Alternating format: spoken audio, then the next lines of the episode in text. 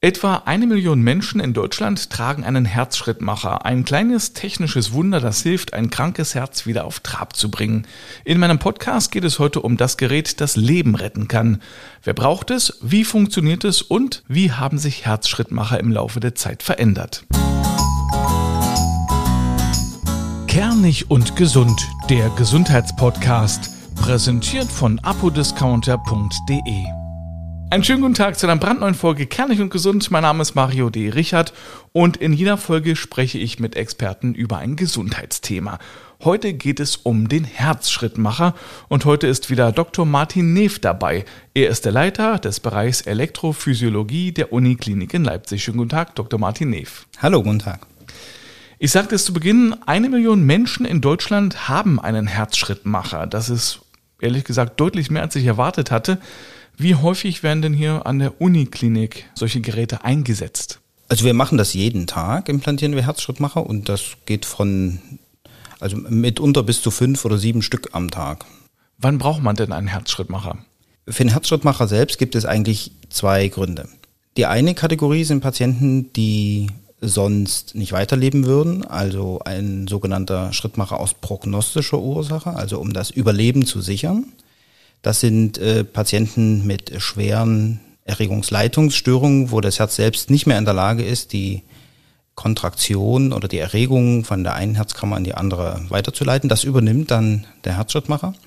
Und zum anderen äh, gibt es Patientengruppen, die symptomatisch von einem Schrittmacher profitieren, die zwar sonst weiterleben würden, aber deutlich schlechter. Und der Herzschrittmacher die Lebensqualität erheblich verbessern kann. Welche Arten von Herzschrittmachern gibt es denn? Es gibt sogenannte Einkammer, Zweikammer und inzwischen auch Dreikammer-Herzschrittmacher. Bei den Einkammern-Herzschrittmachern werden ausschließlich oder wird ausschließlich äh, die rechte Herzkammer stimuliert und diese äh, werden implantiert bei Patienten, die Vorhofflimmern haben und zwar schon lange Vorhofflimmern haben und dieses zu langsam übergeleitet wird. Also diese Patienten kommen, wie, wie man so schön im Volksmund sagt, nicht mehr aus dem Knick. Die haben also eine langsame, ständig langsame Herzfrequenz und der Herzschrittmacher kann dafür sorgen, dass es dann wieder schneller wird. Zweikammer-Herzschrittmacher ähm, werden bei Patienten implantiert, die ein Problem mit dem Vorhof haben, also wo der Taktgeber, die Zündkerze selbst ausgefallen ist, der sogenannte Sinusknoten, oder aber die Überleitung von der Vorkammer auf die Herzhauptkammer nicht mehr funktioniert, der sogenannte AV-Knoten, das ist also dieser Knoten, der zwischen Vorhof und Kammer die Verbindung herstellt. Wenn der kaputt ist, braucht man auch einen Zweikammer-Herzschrittmacher. Und Sie sagten, es gibt einen Dreikammer-Herzschrittmacher und das wundert mich. Ich dachte, es gibt noch linke und rechte Herzkammer. Ja, das, es gibt in der Tat sogar vier Herzkammern, nämlich zwei Vorhöfe und zwei Herzhauptkammern. Die Nomenklatur ist da leider in der Kardiologie ein bisschen abgewichen, äh, will ich mal sagen. Also ähm, wir sprechen von, von Herzkammern und das sind tatsächlich auch die Vorhöfe sind Herzkammern und bei einem sogenannten Dreikammer Schrittmacher wird eine Elektrode in den rechten Vorhof gelegt, eine Elektrode in den, in den rechten Ventrikel, also in der rechte Herzhauptkammer und die dritte Elektrode wird über eine Vene in, äh, hinter den linken Ventrikel gelegt und dort wird der linke Ventrikel als dritte Kammer stimuliert. Das Gerät selbst ist wie groß? Wie muss man sich das vorstellen? Wie eine Streichholzschachtel, äh, wie eine Festplatte vielleicht oder wie eine Zigarettenschachtel? Die Einkammerschrittmacher haben ungefähr eine Ausdehnung von einer Streichholzschachtel, aber sind sehr viel flacher. Also wenn Sie eine Streichholzschachtel draufhauen, wenn Sie da draufhauen, dann haben Sie die richtige Größe eines äh, Einkammerschrittmachers. die Dreikammerschrittmacher oder die auch die sogenannten Defibrillatoren, das sind Geräte, die nicht nur stimulieren können, also zu, gegen zu langsamen Herzschlag was tun können, sondern auch was gegen zu schnellen Herzschlag bei gefährlichen Rhythmusstörungen. Die sind auch ein bisschen dicker, weil da eine größere Batterie drin sein muss. Die haben dann tatsächlich das Ausmaß einer von der Dicke her einer Streichholzschachtel und äh, sind sogar noch ein bisschen breiter. Aber wo genau implantieren Sie diese Geräte hin? Ist das ähm, direkt unter der Haut oder geht es noch tiefer? Ich kann mir das äh, schlecht vorstellen. Das kommt ganz auf die Konstitution des Empfängers an, so will ich das mal sagen. Ähm, Männer oder Menschen mit kräftigem Oberkörper haben ein ausreichendes Unterhautgewebe oder Unterhautfettgewebe, da kann man das gut drin verstecken, wohingegen sehr dünne oder magere Patienten, also wenig gegessen, dann müssen wir tatsächlich ähm, diese Geräte unter den Muskel schieben. Aber wir bekommen es quasi eigentlich immer gut verpackt. Ja. Meistens, also in 90 Prozent der Fälle reicht es, wenn man es unter die Haut schiebt. Das ist ein kleiner Eingriff in örtlicher Betäubung. Mehr ist dazu nicht notwendig. Wenn wir doch mal unter den Muskel müssen, das tut ein bisschen mehr weh, da geben wir ein bisschen kurze Betäubung dazu. Sie sagten, es ist ein, ein, kleiner ambulanter Eingriff bei den erstgenannten Geräten, aber Sie müssen ja erstmal in diese Kammern reinkommen und so. Das, das ist nochmal eine extra Operation dann, oder? Mhm. Also der Eingriff ist klein, nicht ambulant, weil wir halt in die Kammern rein müssen und äh, wir kommen in die Kammern, in denen wir die Vene punktieren oder uns aufsuchen und sondieren, also die Schlüsselbeinvene oder eine Vene, die zum Schlüssel, zur Schlüsselbeinvene führt. Und weil da ein geringes, aber doch messbares Risiko ist, dass, da, dass wir das Lungenfell verletzen, behalten wir die Patienten einen Tag über Nacht da. Aber es ist ein kleiner Eingriff, der in der Regel eine halbe bis maximal eine Stunde dauert. Und es ist risikoarm. Insgesamt ist die Schrittmacherimplantation risikoarm, ja. Das Risiko, den Schrittmacher nicht zu implantieren, wäre sehr viel höher für den Patienten. Ähm, aus welchem Material sind denn Herzschrittmacher? Ist das äh, ja, aus einem speziellen Metall oder ist das Kunststoff? Na, das ist tatsächlich eine spezielle Metalllegierung, die inert ist, äh, wo nichts dran haften bleibt. Da bildet sich relativ rasch eine, eine Kapsel drumherum, das kapselt sich ab und dann wird es auch nicht abgestoßen oder wie manche Patienten haben, haben Angst, dass es dann wieder ausgesondert wird oder so. Das, das passiert bei dieser speziellen Metalllegierung nicht. Das ist, diese ist äh, zum Teil magnetisch, deswegen muss man aufpassen am Flughafen. Das heißt, da wird nur alarmiert, dass da ein magnetisches Teil mit durchgeführt wird. Es ist nicht so, dass die Schrittmacher dort umprogrammiert werden oder plötzlich man umfällt, weil man durch diese Schranke geht. Ähm, das, äh, da wird halt nur ein Alarm ausgelöst. Um genau das zu vermeiden, soll man quasi als Schrittmacherträger daneben lang gehen und man wird dann per Hand gescannt. Also auch wenn man es vergessen sollte, was ja bisweilen vorkommt, wenn man es schon lange hat, man geht da durch, kann nichts passieren, was jetzt äh, einen gesundheitlichen Schaden verursacht. So ist es. Also da passiert nichts. Mhm. Wie ist es denn mit dem MRT, also Magnetresonanztomographie? Ähm, da darf man ja auch keinen Herzschrittmacher haben. Das heißt, Menschen, die einen Herzschrittmacher haben, dürfen diese Untersuchung nie machen? Das war mal so, tatsächlich, bis vor 10, 15 Jahren. Inzwischen ist das, ähm, hat, hat sich da ein erheblicher Wandel ergeben. Die Schrittmachersysteme, die wir heutzutage implantieren, sind voll MRT-fähig. Das heißt, die Elektroden und auch äh, die Schrittmacher, die wir heute unter die Haut stecken, so will ich das mal formulieren, sind nach äh, Ablauf von sechs Wochen, wenn es eingeheilt ist, sind die voll MRT-fähig und können auch durch ein sogenanntes 3 Tesla, also ein, mit einer hohen Feldstärke durch ein MRT gehen, ohne dass das Schrittmachersystem davon Schaden trägt. Es gibt noch ältere Systeme, die sind per se nicht MRT-fähig, so nennt sich das. Die gehen aber nicht deswegen automatisch kaputt.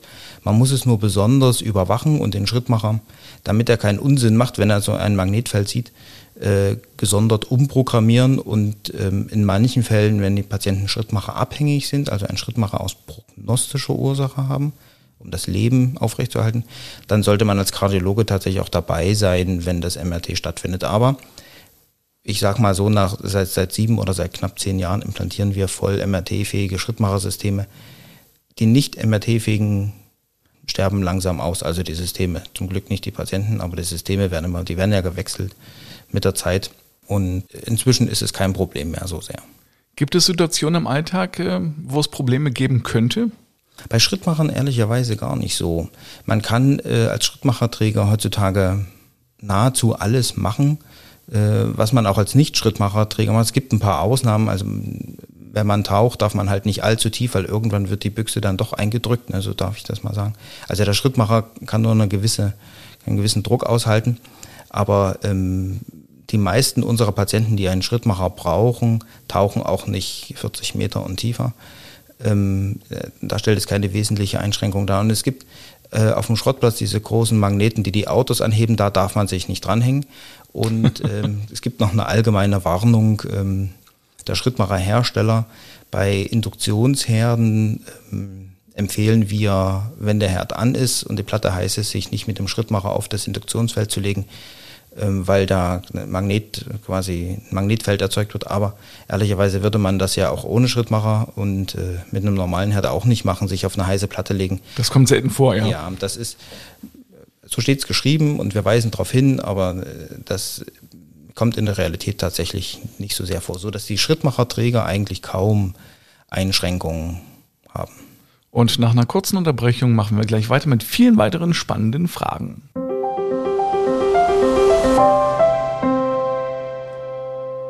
Werbung. Wenn Sie für Ihren Medizinschrank etwas brauchen oder sich vorsorglich für eine Reise rüsten wollen, finden Sie viele tolle Angebote bei apodiscounter.de mit Rabatten bis zu 60 Prozent. Obendrauf gibt es auch noch einen Wechselwirkungscheck. Da können Sie gleich online überprüfen, ob sich die gewählten Arzneimittel miteinander vertragen. Und an der Kasse geben Sie den Rabattcode Kernig5 ein und sparen ab einem Einkaufswert von 30 Euro nochmal 5 Euro. Weiter geht es hier an der Uniklinik in Leipzig mit Dr. Martinet. Wir sprechen heute über den Herzschrittmacher. Was mich interessiert, wie groß sind denn eigentlich die Batterien, die da drin sind und wie oft müssen die getauscht werden? Also die Batterien, die können wir gar nicht sehen. Die sind, ähm, also das Größte in diesem Schrittmacher sind tatsächlich die Batterien. Die können wir selbst nicht sehen, weil die fest verbaut sind. Man kann auch gar keine Batterien tauschen. Wie beim iPhone. Genau. Ja, äh, beim, das iPhone kann man zum Glück laden, den Schrittmacher nicht. Der Schrittmacher wird nicht geladen, die Batterien halten quasi die Lebensdauer des Schrittmachers ja, und dann wird das komplette Aggregat getauscht. Also dann wird der komplette Schrittmacher ausgetauscht. Die ähm, heutzutage verbauten oder implantierten Aggregate halten 10 bis 12 oder 13 Jahre, je nachdem, wie häufig sie zum Einsatz kommen. Bei den Dreikammergeräten, wo ein bisschen mehr Energie notwendig ist, halten sie mitunter auch nur 8 Jahre. Aber das ist, sagen wir mal, an sich kein Problem. Der Tauscheingriff, das ist tatsächlich, das kann man mitunter, wenn es alles gut ist, auch junge Patienten sind und das kann man auch ambulant machen. Ähm, das ist nur ein kleiner Schnittgerät raus, neues Gerät rein, fertig. Wie merkt man das, dass die Batterie fast runter ist? Wir messen das regelmäßig. Also die äh, Patienten sind aufgerufen, regelmäßig zu einem Kardiologen äh, zu gehen, der das Gerät abfragt. Wir machen das halb oder jährlich, also halbjährlich oder im jährlichen Abstand. Und das der Schrittmacher sagt einem, wie viel Akkulaufzeit er noch hat und sagt, also wenn ich jetzt, ich habe vorhin einen implantiert, ähm, nach der Ersteinstellung sagt er, er hält jetzt 13,7 Jahre. Das wird sich sicher nochmal ändern, je nachdem, wie viel er stimulieren muss und wie hoch die Stimulationsenergie sein muss.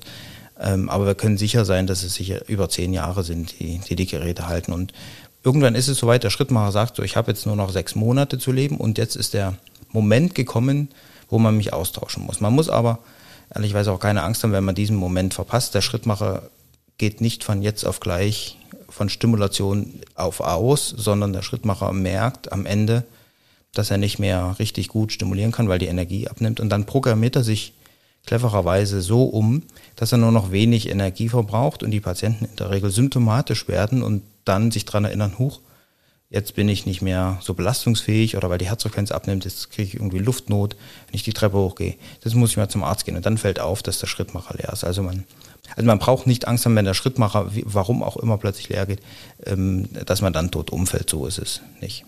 Und wahrscheinlich ist es auch sinnvoll, den ab und zu zu tauschen, weil sich die Geräte ja im Laufe der Zeit weiterentwickeln. Ja, das ist auch der Grund, warum es keine wiederaufladbaren Schrittmacher gibt oder keine Schrittmacher, die ewig halten. Es gibt ähm, damals noch in der UdSSR entwickelte und verbaute Geräte, die, die immer noch laufen, die haben einen kleinen Urankern drin und ähm, also die Patienten da haben sogar eine strahlende Zukunft, muss man ehrlicherweise sagen. Die Schrittmacher sind unerschöpflich und die halten immer aber, halten mit der Technik von 1900 irgendwas in die 80er.